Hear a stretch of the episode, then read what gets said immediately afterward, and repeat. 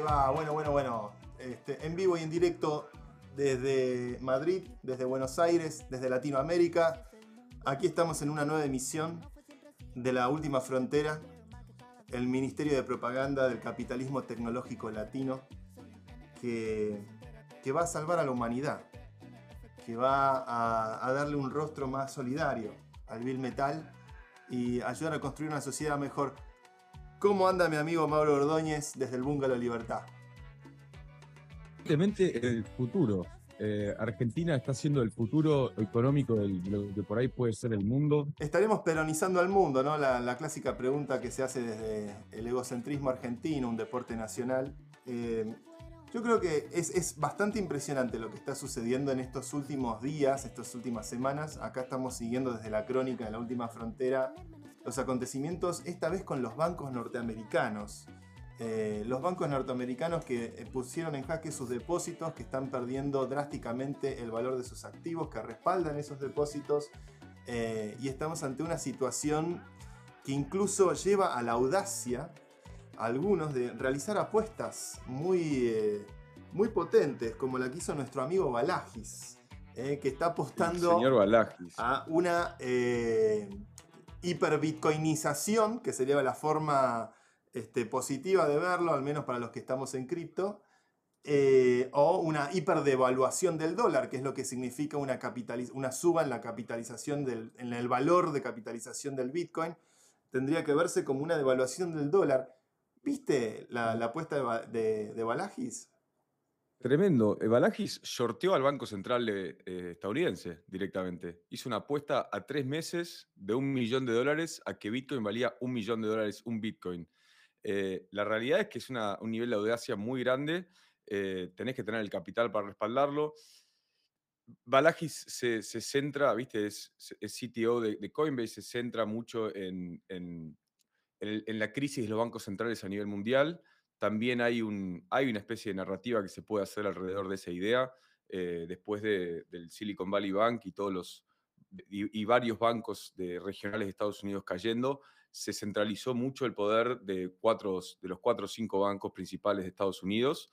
eh, y hay una, hay una cierta eh, desconfianza generalizada del sistema bancario y también está pasando de, otra manera, pero en, en Inglaterra, perdón, en Suiza con el Credit Suisse, que están cayendo las, las acciones, creo que por ahí tenemos algún gráfico, creo que tenemos las acciones cayeron como Terra y Luna de un día a, de 100 a, a 1. ver si Eh, es, ahí. la realidad es que. Está por ahí. Sí, que está ahí. Hay una que está el First Republic Bank y está el Credit Suisse. Están de los dos lados. Una es el Credit Suisse en, en- en Suiza, obvio, y el First Republic Bank en Estados Unidos. Y es muy loco ver una caída tan fuerte eh, que, se, que parecería más eh, desde el- la banca tradicional algo relacionado a cripto, pero no, están cayendo los bancos tradicionales. Sí, para los que nos están escuchando en Spotify, estamos mostrando simplemente las, gráficas de la cotización de valor del Credit Suisse y tiene en, en el lapso de, de- del cierre de un día y la apertura del otro un crash eh, bastante potente eh, que a mí me recuerda incluso a esas gráficas de la caída de, de Terra y de la hecatombe de FTX eh, durante el año pasado. Em, pero ahora pareciera que lo que está en jaque no, no, no, es, no es necesariamente negocios bancarios que estuvieron ligados a cripto, porque como decimos siempre acá, esos proyectos tenían un alto grado de centralización, no eran protocolos descentralizados con contratos inteligentes, sino que no dejaban de ser bancos que simplemente operaban cripto o generaban préstamos o crédito con cripto. Em, y bueno, pero ahora la- el efecto de la crisis se está palpando y sintiendo a partir de la caída del Silicon Valley Bank, Credit Suisse, eh, hay varios bancos que se están viendo perjudicados, tal vez por la política de tasas, tal vez por eh, la, la coyuntura económica del momento, pero, pero claramente hay, hay una situación de crisis. Y bueno, y acá volvería a la, a la apuesta de Balagis, que Balagis es de hacer estos claims. Él, él tuvo mucha notoriedad en, en su momento. Vamos a contar un poquito quién es. Balaji Srinivasan. Balaji Srinivasan es el autor del libro Network State. The Network State es un, es un libro que trata de plantear una- un nuevo leviatán, el Estado en red, eh, el Estado no geográfico, no ligado a, a lo- a los átomos, sino más bien a los bits, Em, él es un inversor muy conocido de Andreessen Horowitz, es partner de, esta firma muy prestigiosa. Em, tuvo, tuvo, un emprendimiento que logró un éxito importante en el ámbito de la biología, el biotech, eh, vinculado a research y ADN. Em, y después estuvo muy ligado a cripto los últimos 10 años, fue una de las voces más importantes de la comunidad Bitcoin donde eh, obviamente es un hardcore bitcoiner, hardcore pro cripto, pro Ethereum, pro todo. Este, y la semana pasada dijo, acepto esa apuesta, contestando un mensaje a James Medlock que decía, le apuesto a cualquiera un millón de dólares que Estados Unidos no entra en una hiperinflación un tweet de uno que tira, viste, vamos a tirar esta boludez en Twitter, apuesta un millón de dólares que Estados Unidos no entra en una hiperinflación, la apuesta más fácil del mundo, señor. Yo también apuesto un millón de dólares que Estados Unidos va a seguir existiendo mañana. Bueno, eh. una boludez la apuesta, pero eh, Malakis, la agarra y dice, ya, hace fuck all, ¿viste? La agarra y dice, I will take that bet. Eh, vos compras un Bitcoin, yo mando un millón de dólares esto es una apuesta de 40 a 1 en, cuanto a las, eh, las posibilidades.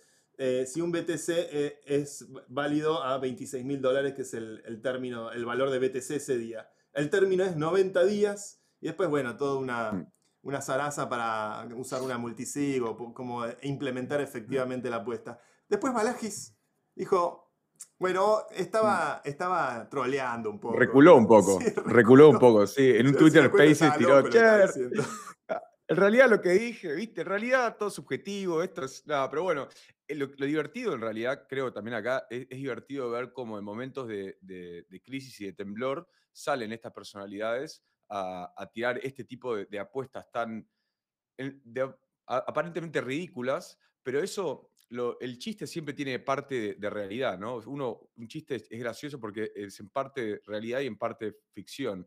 Entonces, este chiste que está haciendo esconde una visión que tiene mucha gente de Bitcoin y de cripto que realmente creen que va a llegar a valer ese, nivel de dinero. Y, si vemos el, nivel de impresión de moneda que hay, em, tampoco, es tan, tampoco es tan irreal. No necesariamente va a ser un millón de dólares de hoy, pero de acá a cinco años, si se sigue imprimiendo lo que se está imprimiendo, por ahí un millón de dólares no es lo que, o sea, no tiene el, poder adquisitivo que tiene hoy. Hay, hay un tuit que vi, eh, creo que hoy a la mañana, que decía, alguien que decía, che, si el Bitcoin vale un millón de dólares, saben que el Big Mac va a salir 9 mil dólares.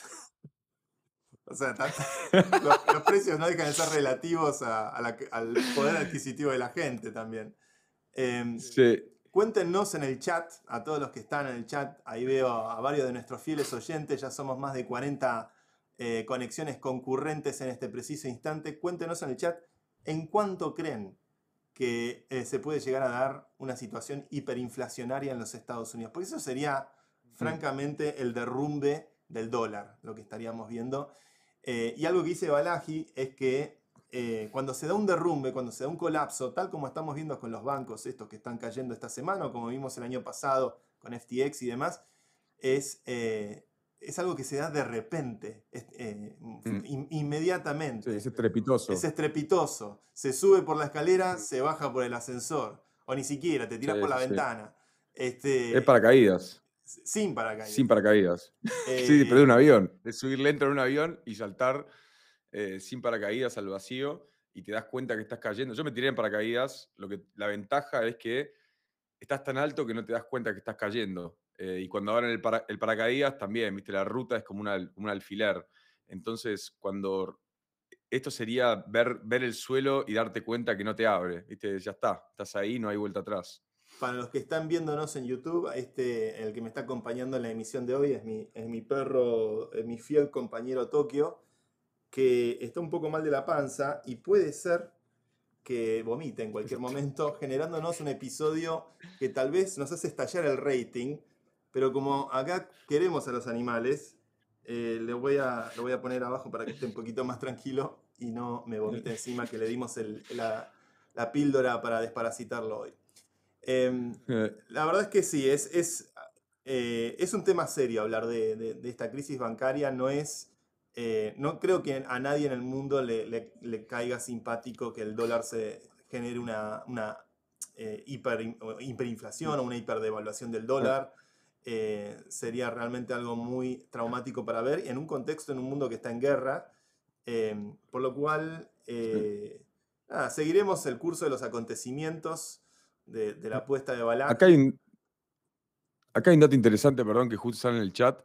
Eh, justo en Susan nos cuenta que contablemente una hiperinflación es cuando tenés un acumulado de 100% en tres años. O sea, está bueno definir qué es una hiperinflación para poder, sí, para poder hacer una apuesta real y, concreta sobre, lo término, sobre, sobre lo que estás apostando. Una inflación acumulada del 100% en tres años a este nivel eh, de impresión, te digo que tampoco es, tampoco es so far-fetched, como se dice en inglés, tan, tan lejano de, imposible la realidad. Si mantenés el conflicto en una Ucrania vivo, como vimos a, a Lagarde, que después la vamos a tocar, aclarando que hay que Ucrania tiene que ganar y es un, y es un, es un conflicto principalmente eh, de guerra fría de alguna manera. Eh, ¿Vas a seguir imprimiendo? ¿Vas a seguir teniendo gasto en, militares? Viste, no sé, no sé si a tres meses, como dice Balagis. O sea, a mí me parece un poco sensacionalista la conversación en general. Como mm. eh, a ver, el año pasado sí hubo mucho vértigo con la suba inflacionaria, pero porque estaba tocando 5, 6, 7 puntos el dólar por primera vez que sabemos que los puntos reales son mucho más y le sacás el precio de, no sé, las cosas que son baratas, eh, como, no sé, los appliances, electrodomésticos, cosas del estilo que también se miden y no deberían medirse. Si dejas solamente el housing, eh, si dejas solamente la comida. el housing, la ah. comida, las cosas básicas, probablemente sea mucho más en el orden del 20 o 20 y pico por ciento. Mm. Pero no obstante, me parece que, que sí, es, es, un poco audaz este, tratar de, imaginar. El mundo estuvo en Guerra Fría durante 50 años, tuvo alguna mm. crisis de energía con el, shortage de petróleo en los años 70, que generó una inflación de 20 puntos en un momento. Tuvo que venir Volcker a subir las tasas. Eh, no son problemas nuevos tampoco. Me parece que en algún punto, al final es cuánta confianza se le tiene a, a Estados Unidos como país emisor de esa moneda, ¿no? Sí, no son problemas nuevos y al mismo tiempo eh, los estados no están proponiendo soluciones nuevas. Eh, Viste la famosa frase de Einstein de con, haciendo lo mismo no vas a resolver el problema, o lo estoy parafraseando muy mal, pero un poco la idea es esa. Y acá creo que Balagis y, y todos los que estamos en este espacio vemos que hay una puerta abierta, una ventana a solucionar o ofrecer una solución a este tipo de, a este tipo de problema eh, a través de estas redes centralizadas que transfieren valor y, posibilitan la interacción comercial entre individuos sin importar las fronteras. De visiones eh, que están proponiendo los nuevos estados. Hay un video que, vimos hoy a la tarde que a mí particularmente me, me causó bastante gracia porque habla de manipular a quienes nos manipulan, que es una joda que le hicieron en la televisión rusa vos la mencionaste recién, a Christine Lagarde. Aparentemente hay un programa de televisión ruso que se hacen pasar por otras personas eh, y logran dar por teléfono o llamada de Zoom mm. con jefes de Estado, con intendentes, con gente en Europa. Por ejemplo, llamaron al, alcalde de España haciéndose pasar por un alcalde de Kiev o de, algún lugar ruso. Eh, y a, a Christine Lagarde la llamaron mm. haciéndose pasar por eh, Zelensky. Entonces, un tangalanga top tier. Un tangalanga top tier de nivel, top tier, nivel, nivel, eh, espionaje ruso. Eh, mal, mal, mal, mal. A ver, ¿lo vemos? Um, user of uh, electronic money So my question, uh, you're introducing the electronic euro, as I know. Yeah. So yeah. how can I, um, how can switching to an electronic currency help? La mina cree que está hablando realmente. Eso, well, eso es lo más loco. Two things. Number one, it will be decided in October. So we are preparing the ground. We want to be ready. Um, we want to be trained, but it will not be decided until October 23. Mm-hmm. The reason I'm personally convinced that we have to move ahead is a situation like the one we are in now. We are mm-hmm. dependent on the supply of Bueno, gas by La a, tipa entra como un caballo hablando eh, de I don't con quien cree que es Zelensky. to be dependent eh, on an unfriendly Más adelante, currency. For habla instance, incluso, se le you pregunta, know, I'm a user of Bitcoin, I like uh, using uh, the Bitcoin, uh, what do you think? Y, Lagarde, un hallazgo, este de Mark Vidal, eh, de repente la llaman medio en joda, haciéndose pasar. Yo no entiendo cómo pasan ese filtro.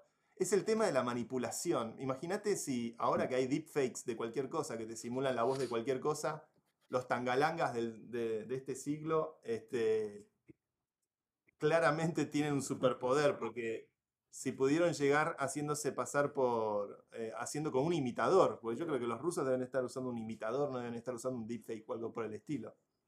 Sí, a mí también es un poco eh, el amateurismo de una señora como Christine Lagarde, que está al frente de, una institución de tal, de tal tamaño y no, y no tener un double check de quién está llamando.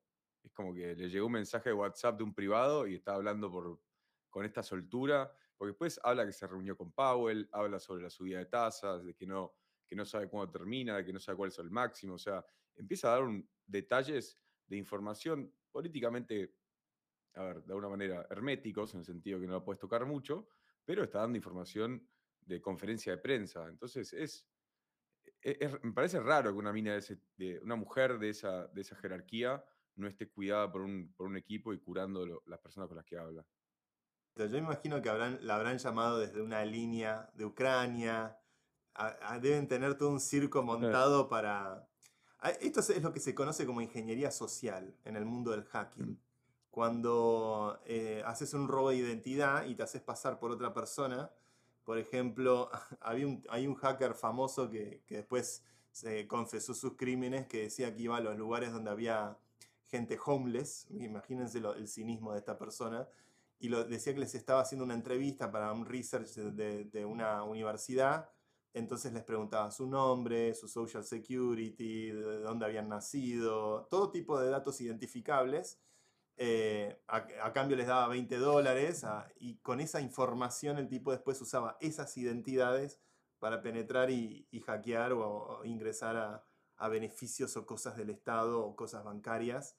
Este, por lo cual, Un puntero. eh, ponele. Un puntero 2.0. Pues sí, no hacen eso los punteros, ¿no? Juntan todos los DNI y después juntan toda la guita. y- Sí, exactamente. Son como, son como un puente. Son un puente entre, entre uno y otro. Igual, también he escuchado voces no tan, viste, el puntero es el que te re- resuelve los problemas. Tiene, tienes, todos son grises, viste, nada, nada, es tan, nada es tan negro ni tan blanco. Por, se ganan la confianza por algo, pero bueno, no vamos No, a hacer apología de, eh, de- del clientelismo en este programa. Estamos a favor de la descentralización y, la- y el empoderamiento de la gente. Em, pero, pero sí, es, a mí lo que me preocupa es que esto que vemos con, con Lagarde eh, va a ser cada vez más común. Eh, el- este nivel de manipulación o este nivel de falta de certidumbre también salió hace poco, por ahí me la puedes buscar, Lucho, esta, porque no, no la tengo a mano, pero salió una foto falsa. Ahí está. Es una foto que está hecha por un deepfake, que tuvo como un momento de viralidad extrema en, en, no sé, en sudeste asiático, en alguna zona donde se viralizaron estas cosas. Eh, pero bueno, es de vuelta el- el- la manipulación en la que estamos inmersos. Está también, eh, no sé si vieron, por ejemplo, la publicidad, eh, la publicidad de la locutora, que se hizo una locutora en Buenos Aires, que es tota- to- totalmente hecha por un deepfake. ¿Esa la tenemos? Estaba acá. bueno, también, más que deepfake es una, es una voz, perdón. Como pide retuitear Twitter, qué bárbaro. Hola, soy una voz generada por inteligencia ¿Cómo, cómo está Elon, eh?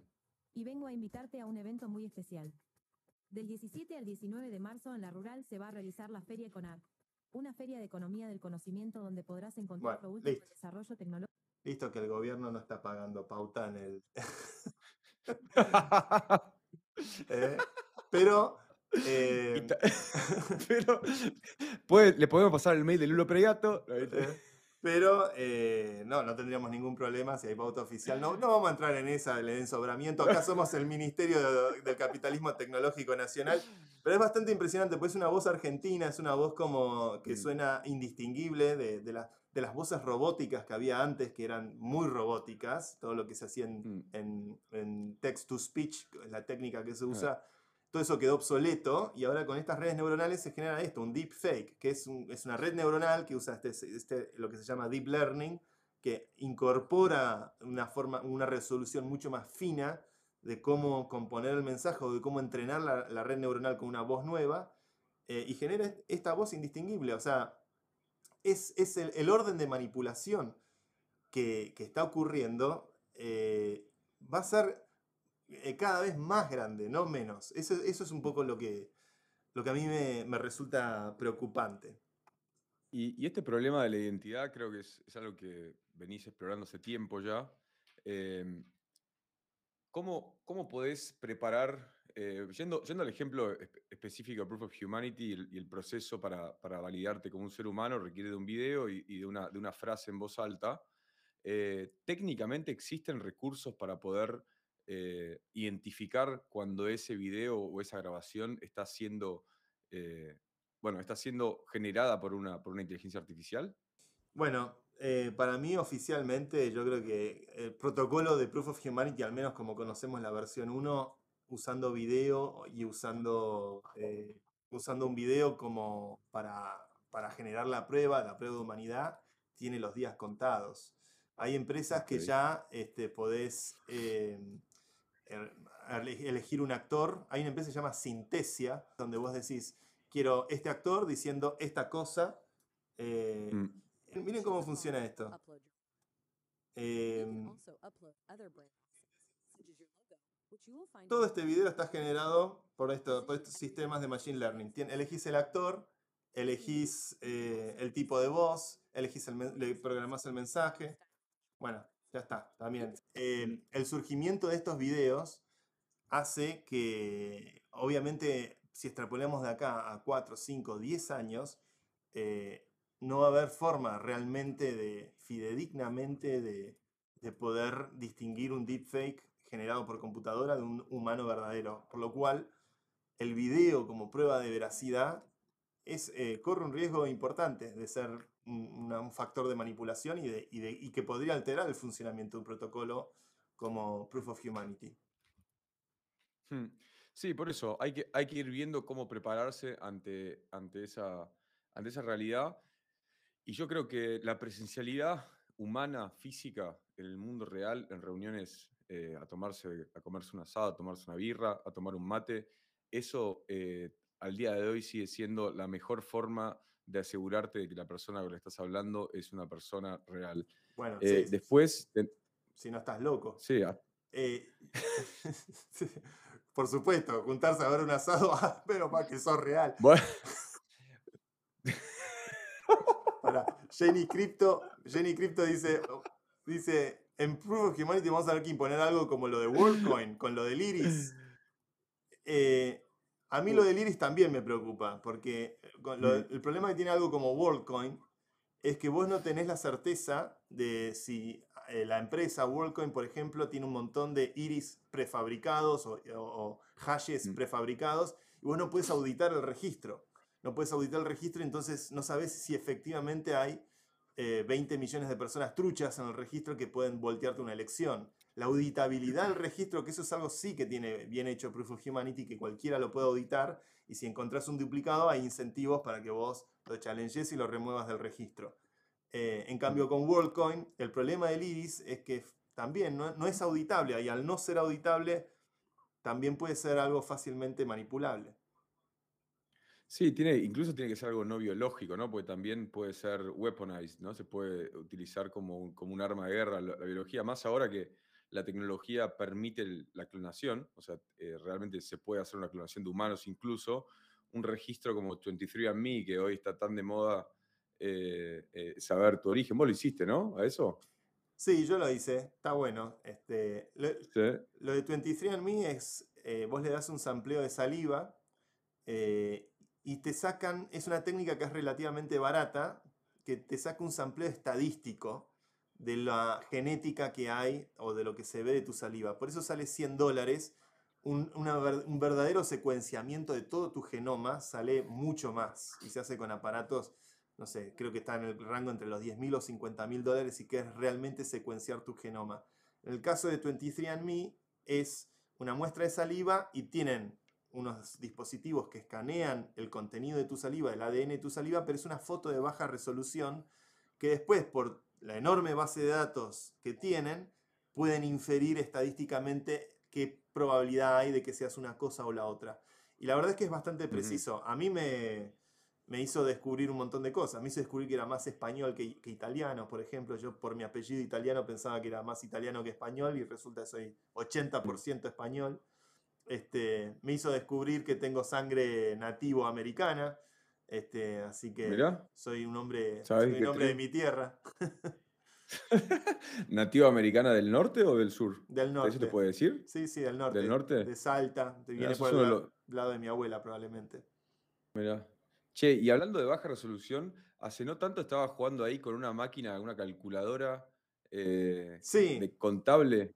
Estábamos, queremos hacer una sección de mostrarles cosas que, están, que son interesantes, que, son, que están acá en el bungalow Bangladesh, eh, para ayudar a visualizar y graficar qué es lo que está pasando con la tecnología. Y a veces viajar en el tiempo, porque hablamos mucho de GPT y hablamos de lo que GPT puede llegar a provocar en la humanidad y cómo va a ser el fin de los humanos y el triunfo de los robots. Pero todo esto ya pasó también. todo esto ya pasó. El primer objeto que les voy a mostrar aquí, mi fiel asistente, la coneja. La, coneja o Marcelo y La coneja. No, yo estoy para que sea la nana feudales, la nana, hacia atrás. nana feudal, bueno. Esto, miren, esto pesa una barbaridad. Yo estoy haciendo una fuerza enorme para sostenerlo. A ver si, si la cámara me acompaña. Esto es una calculadora Commodore. ¿eh? Es una calculadora Commodore del año 1968. Esta era una calculadora en 1968. Así como la ven, yo me estoy muriendo. Pesa como 7 kilos. Eh, no tiene pantalla, no tiene pantalla, usa una, estos papeles que se usaban, este papel higiénico que se usaba antes. Eh, y esto era State of the Art en 1968. es realmente bastante pesada. Es un objeto de mm. colección. Pero miren lo que pasa apenas unos años después, en 1972. 1972 aparece esto, que es una Sinclair, es una calculadora Sinclair, ahí se ve Sinclair. Les voy a aprender, la voy a aprender, tiene pilas, usa las mismas pilas que usamos hoy en día. No sé si la cámara deja mostrar este rojo intenso con el que salían los números. Mm. Eh, no la sé usar porque usa notación polaca, que es una forma distinta de escribir en la calculadora, que se, no sé, se dejó de usar en 1982, no sé cómo es, así que no, la entiendo mucho. Pero de 1968 pasamos de esta cosa que pesa 4.000 kilos, eh, Commodore. Fíjese, bueno, la gente se acuerda de la Commodore y de Sinclair en la época de las computadoras, pero antes hacían calculadoras. ¿eh? y después pasamos a esta calculadora de, de bolsillo de transistor es un objeto realmente hermoso. Eh, eh, pero bueno, e, esto ayuda a entender que, esto viene pasando hace mucho, ¿no? Todas estas novedades que hablamos acá mm. pasan ahora. Pasa hace mucho que la, miniaturización de la tecnología eh, y la baja del costo de cómputo. La optimización, ¿no? La optimización. Es la optimización del cálculo y de la posibilidad de cálculo. Yo soy del 92, por ende siempre tuve las Casio eh, el primer experimento de la calculadora, ¿se acuerdan de los relojes Casio con calculadora? Que también tenían control remoto. Eh, ahí, ahí me subí al tren de la tecnología, así que nunca, nunca tuve esa, esa ni, ni, ni, interés en realidad tan, tan técnico por, por estas cosas que me, me divierte ver. Yo tenía una eh, me compré hace un año, después la perdí, un reloj calculadora Casio por 20 dólares, lo encontré, no sé, Mercado, mercado Libre, obviamente. Este, y ahora estoy con, un Casio que parece un Rolex, eh, pero es un Casio. ese Casio. Ese Casio dorado, pintado, pintado de dorado, es buenísimo. Lo único que te voy a reconocer de ese reloj, que personalmente a mí no me gusta, pero es que tiene eh, aguja y, analógico. Y, digital. aguja digital, aguja digital. Eso, eso me gusta, pero después el dorado me, hace acordar a, a Scarface. ¿Viste? El reloj dorado. Por supuesto. Típica decisión de borracho apenas salió la canción eh, de Shakira y Piqué. Eh, oh, voy a comprar un Casio. este parece un Rolex. Así que. Qué, qué loco lo de, lo de Shakira y Piqué, como, como el Visa, Cultura Nacional, se metió ahí y salió impoluto de toda esa, esa batalla, contienda eh, mundial, ¿eh? El Visa en Jimmy Fallon. Argentina. Jimmy Fallon. El capitalismo argentino lo hace de nuevo. Y nos robaron el Oscar, nos robaron el Oscar. el Oscar ya venía demasiado hype. estábamos demasiado arriba de la ola, dijimos ganamos todo. La, boqueamos, la boqueamos mucho. La boqueamos. Estábamos todos contentos, estábamos todos pensando que íbamos a ganar todo y que esto era, era infinita de alegría. Em, aunque sí hay que, hay que, hay que tener, hay que tener conciencia. Una cosa que vi hace no tanto en Twitter, la semana pasada creo, es em, fotos de Vitalik cuando está acá en Argentina, ¿viste? Y creo que es una cosa que no hay que hacer. Tenemos que cuidar a estas personas. Eh, sí, señor. Messi también estuvo acá. Hay que cuidarlos, hay que protegerlos, hay que darles anonimato. Hay que, e, es una señal que estén acá. Pasa que en Argentina somos todos cholulos, ¿viste? Es como, y es como Nápoles, son lugares donde, bueno, aparece el profeta, vuelve a Tierra Santa, está llegando de vuelta a su casa y la gente enloquece porque logró el mm. milagro. Eh, pero sí, hay que cuidarlo, hay que cuidarlo. Cuidemos a nuestros ídolos. Eh, muchas, Argentina es un país que se devora a los suyos.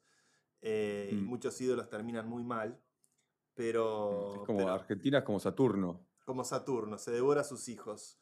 Em, eh, se devora a sus hijos y, bueno, la verdad que, está bueno tener la Messi en el país, que la gente esté tan contenta, tan emocionada. Esperemos que, que todos lo cuidemos con el cariño que se merece.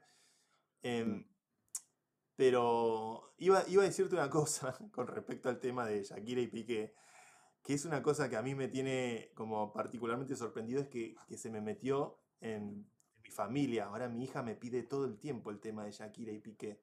Este, esto, esto, esto, me impresiona bastante. Entonces a la mañana voy manejando el auto, yo trato de, de inyectar algo de los Beatles, viste, un Pink Floyd, eh, y me dice, no, no, no, papá, de vuelta, mi turno, mi turno. Y me pone el tema de Shakira y Piqué y se sabe la letra de memoria. Ahora las mujeres mm. facturan. La escucho, la escucho con siete años cantarme eso.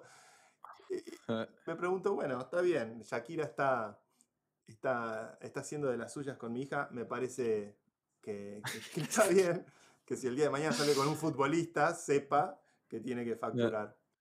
Acá en el chat, Ignacio Pascual dice algo en, tu línea que me parece interesante recalcar. Dice, la expresión popular hoy no está representada en el rock clásico, simplemente es una opinión. Bueno, la opinión es esa. Y yo creo que tiene, tiene un punto, ¿eh? porque no sé, no sé si podemos definir cuál es la característica de, la, expresión rockera, pero yo la podría, yo me atrevería a decir que es más una rebeldía antisistemática, ¿no? Es como que es, más rebeldes, incluso toca lo vandálico un poco el rock. Si, si vemos las, las procesiones ricoteras hacia, para ver al indio, es como una, tierra arrasada. Sí, no sé, puede, es, más para discutir en... Puede ser. Eh, pasa que el muro de Berlín se cayó y la rebeldía no tiene cauce. Entonces ahora estos chicos salen en Jimmy Fallon. Triunfó el capitalismo. Triunfó el capitalismo y la, música procesada. ¿Sabes, lo que tenía el rock? ¿Sabes lo que, lo que tiene el rock? Lo que, debe, lo que es rock para mí. Para mí rock es, es una música basada basada como este muchacho, este muchacho que le vamos a compartir ahora. Poneme el jugador de fútbol más basado del mundo, el hombre sin cassette.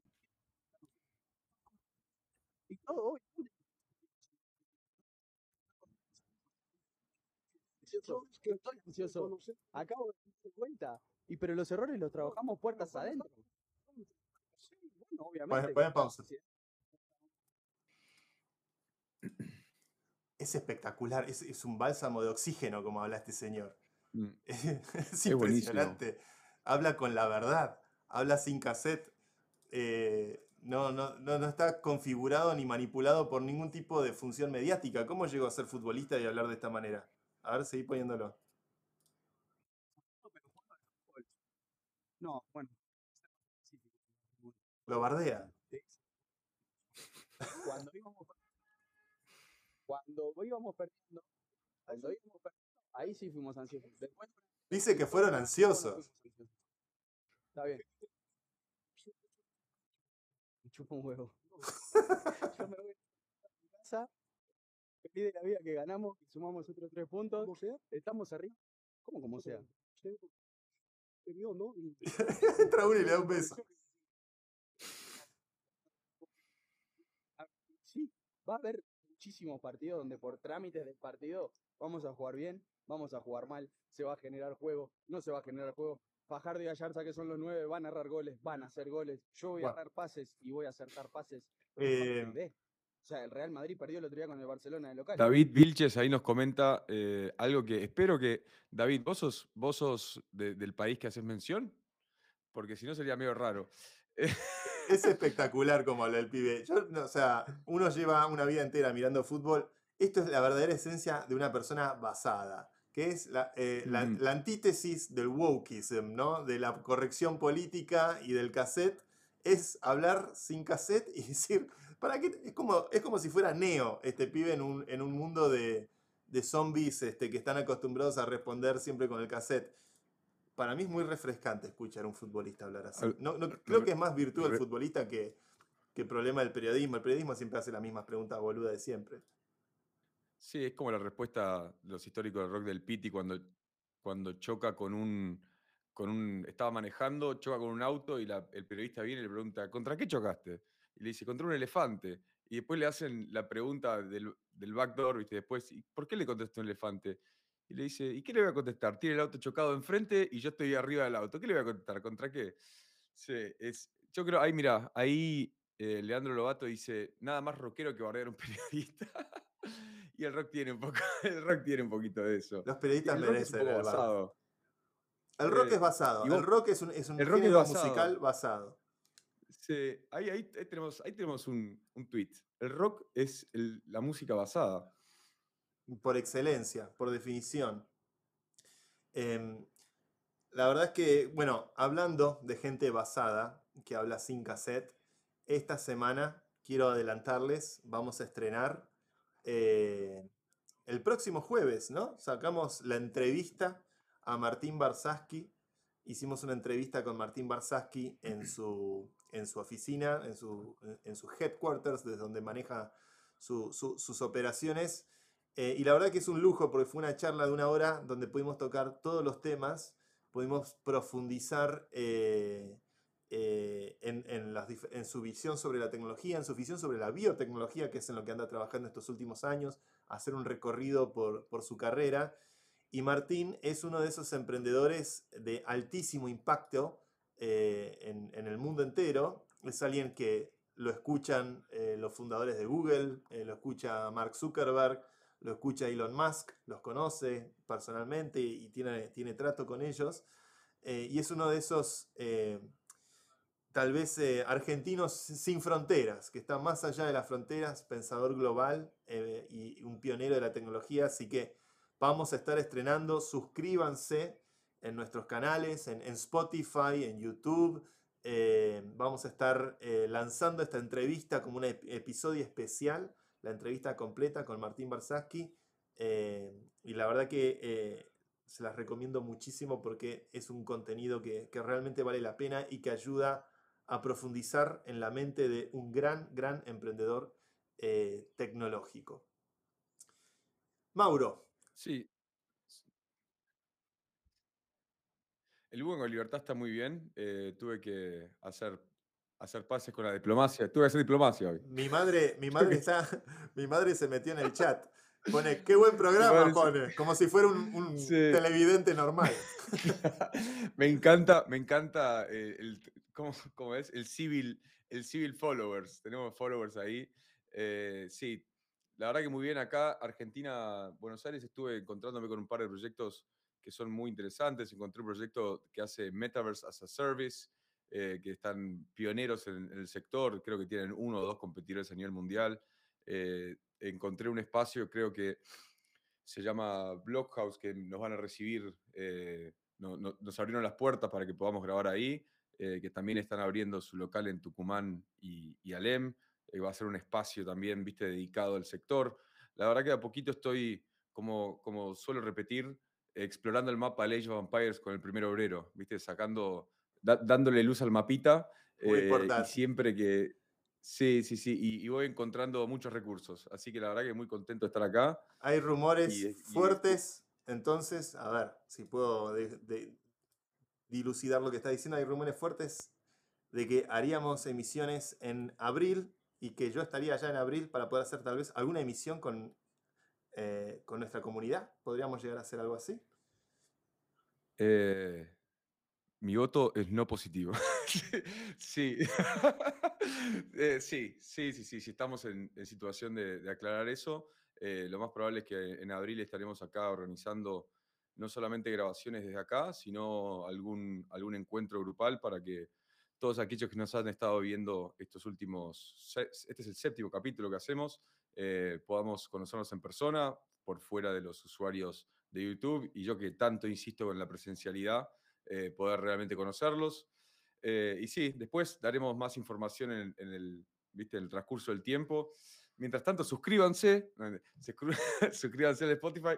Y una cosa que puedo pedirles a los que nos siguen por YouTube, que creo que para ayudarnos a, empezar a, ganar más tracción, compartan nuestras stories, compartan nuestros, el contenido que vamos generando en las redes, incluso el contenido de YouTube, si nos hacen ese favor, eh, estarían siendo parte del crecimiento orgánico de, esto que queremos que sea el, noticiero de tech más grande de LATAM y la puerta de, la ventanilla de los emprendedores latinoamericanos hacia el mundo. Si ya están suscriptos al, feed de ¿Por qué no te habré hecho caso? Vamos a empezar a publicar eh, los episodios de La Última Frontera en ese mismo feed en Spotify, así que ya ahí vamos a estar comunicándonos desde ese canal.